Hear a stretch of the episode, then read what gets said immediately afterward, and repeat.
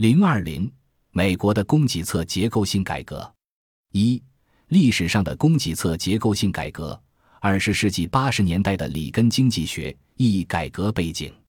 二十世纪七十年代，美国通胀率高达百分之十三点五，失业率达百分之七点二，而经济增长率负百分之零点二，深陷滞胀泥潭。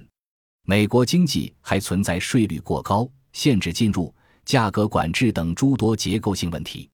例如，个人所得税的边际税率最高达百分之七十。企业所得税率高达百分之四十六，抑制了私人部门投资和生产的热情。为了弥补财政赤字，美国政府还发行了大量的国债。一九七零年国债额为三百七十亿美元，一九七五年国债额为五千三百三十二亿美元，一九八零年国债发行额达到九千零七十七亿美元。人均负担的国债额从一九六零年的一千五百七十二美元。增加到一九八零年的三千九百八十五美元，联邦政府每年为国债付出的利息也从一九六零年的九十二亿美元增加到一九八零年的七百四十九亿美元，利息约占每年联邦支出的百分之十。一九八一年一月，年届七十高龄的里根就任美国第四十九届总统，他所接手的美国正遭受自大萧条以来最严重的经济危机。二。理论基础，里根经济学是对供给学派观点的典型实践，注重减税和减少政府对生产的干预。根据拉弗尔曲线理论，税率不断提高时，经济活动会受到抑制，税收收入可能会减少。同时，政府的过度干预会扭曲市场行为，降低经济效率。正如里根所说，很多情况下，政府不能解决问题，因为政府本身就是问题。所以，减税和减少政府干预可以提高企业和个人的生产积极性，刺激经济增长。里根经济学的基本设想是，摒弃需求管理、对工资、物价的控制和随机应变的货币政策，主张采用减税和紧缩政府开支，实行预算平衡和货币供应量的稳定增长，放松政府对企业的限制和干预，通过刺激供给、自由竞争。使美国经济能够自动复兴和发展。三、改革要点。一九八一年二月，里根向国会提出经济复兴计划，它集中体现了里根经济学的主要内容。这个计划的要点是：一、削减财政开支，不包括军费，特别是社会福利开支，减少财政赤字，至一九八四年实现预算收支平衡；二、大规模减税。三年内减少个人所得税百分之三十，对企业实施加快成本回收制度等，给予企业税收优惠。三、放松政府对企业规章制度的限制，减少国家对企业的干预。四、严格控制货币供应量的增长，实行稳定的货币政策，以抑制通货膨胀。里根在执政后立即向国会提出减税计划，且被通过。但做起来却困难重重，因为减税实际上就是把政府财政收人的一部分转移给企业和个人，因此在实践过程中不得不因为巨额财政赤字的不断增加而大打折扣。最高累进税率虽然从百分之七十降到百分之二十八，成为美国历史上最大规模的减税，但减税的幅度却小于原计划三年内减税百分之三十的幅度。在后来的税制改革方案和实践中，把美国联邦个人所得税的最高税率从过去的百分之五十降低到百分之二十八，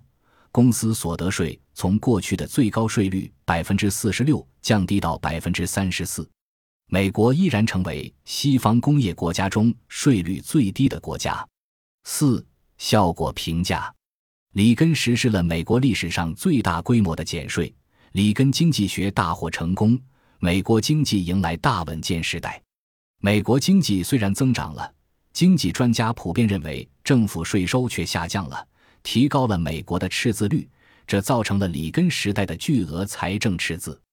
经济专家普遍认为，总体来看，这些政策促进了美国八十年代后的经济繁荣。二、现今的供给侧结构性改革，奥巴马的中产阶级经济学意义改革背景。奥巴马是在美国经历2008年金融危机后上台的。当时的情况，用美国总统奥巴马在2009年国情咨文中的描述就是：我国的经济现状令人担忧，压倒了所有其他的问题。你无需再了解一系列数字，就知道我们的经济陷入了危机，因为你每天都身临其境，使你日有所虑，夜不能寐。你原以为能保持这份工作直到退休，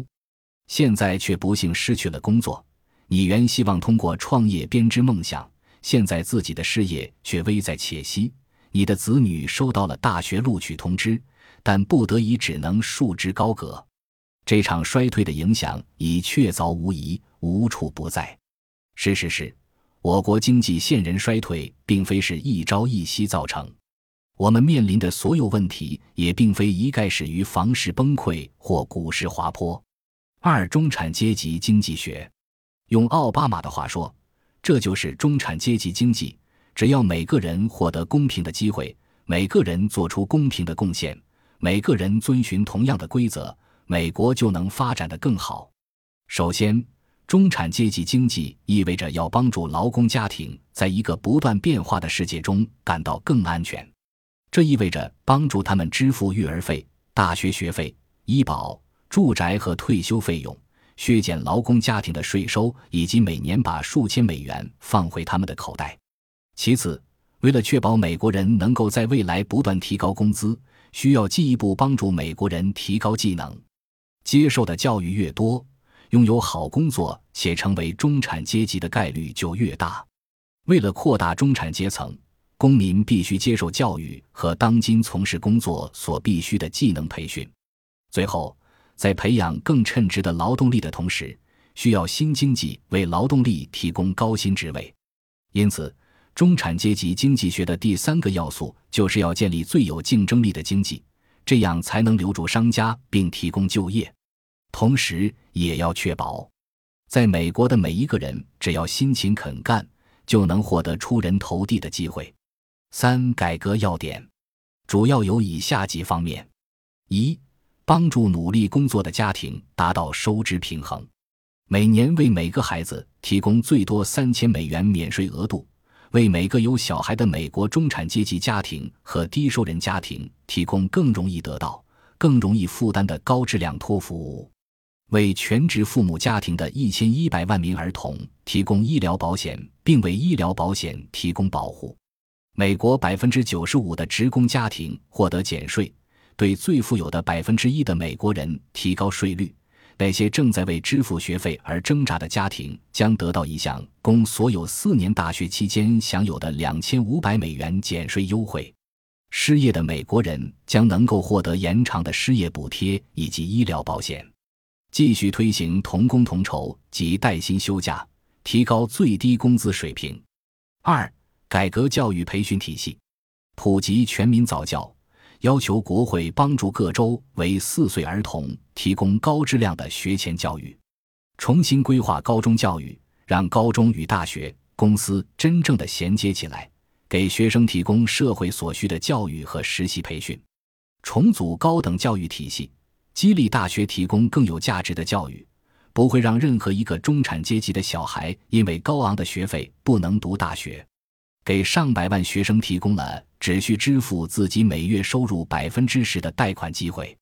两年制的社区大学将为每一位有责任感的学生提供免费教育。全盘改革美国职业培训系统，加强公司和社区学院间的校企沟通，让培训与实际需求接轨。每一个美国人承诺接受至少一年以上的高等教育或职业培训。可以上社区大学，也可以上四年制学校，接受专业培训或实习。三、鼓励在美国创造工作岗位，减税，以鼓励企业将资本支出用于在美国创造工作岗位上，不再奖励那些将利润留在国外的公司，停止为那些将就业机会转移到海外的公司提供减税，简化税收制度。使小业主能够使用实际银行报表来报税，而不是根据其雇佣的会计师数目。四、推进医疗改革。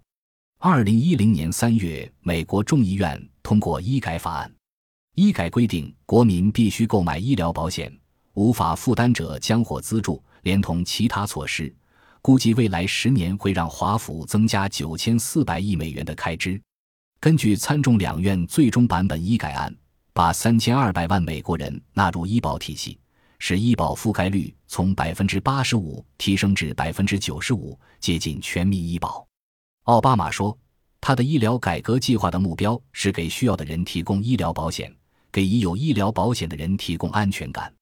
该计划的基本目标是给美国家庭、企业和政府减慢医疗成本上涨的速度。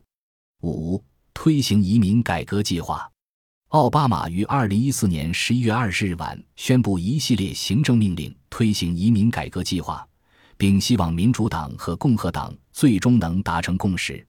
在国会通过一份完整、全面的法案，以根除美国移民体系的弊端。根据这项计划，大约四百万名在美国居住至少五年的非法移民将免予被遣送出境，并将获得临时保护身份。其中没有犯罪记录者还可再在美国获得合法工作的机会。另外，计划还将通过其他措施对另外一百万名非法移民提供免予被遣返的临时保护，但其中不包括在农场工作的非法移民以及那些在子女童年时期就越境来美的家长。不过，这五百万名受惠者不会在医疗保健方面获得任何政府补助。在他看来。当人们来美国完成他们的梦想时，有利于充分发挥人才和创新的作用，使美国成为一个更加举世瞩目的国家。将有更多的企业在美国注册，并为大家提供更多的就业机会。此外，奥巴马的经济复苏计划还包括刺激了新能源开发，并促进了医学和科技领域的突破，加强道路、港口等基础设施建设。此外，还推进了金融监管改革。推进退休储蓄，让每个工作的美国人都能自动拥有个人退休金账户 （IRA）。四、改革效果，用奥巴马的话来说，就是在过去七年中，我们的目标一直都是保持经济增长，以造福每一个人。我们已经取得了一些进步，但是我们需要继续努力。现在，在全球范围内，美国经济是最为强大且坚固的。我们现在处于私营部门连续创造就业机会最长的一段时期，提供了逾一千四百万个新的就业岗位，失业率下降了一半，赤字减少了近四分之三。本集播放完毕，感谢您的收听，喜欢请订阅加关注，主页有更多精彩内容。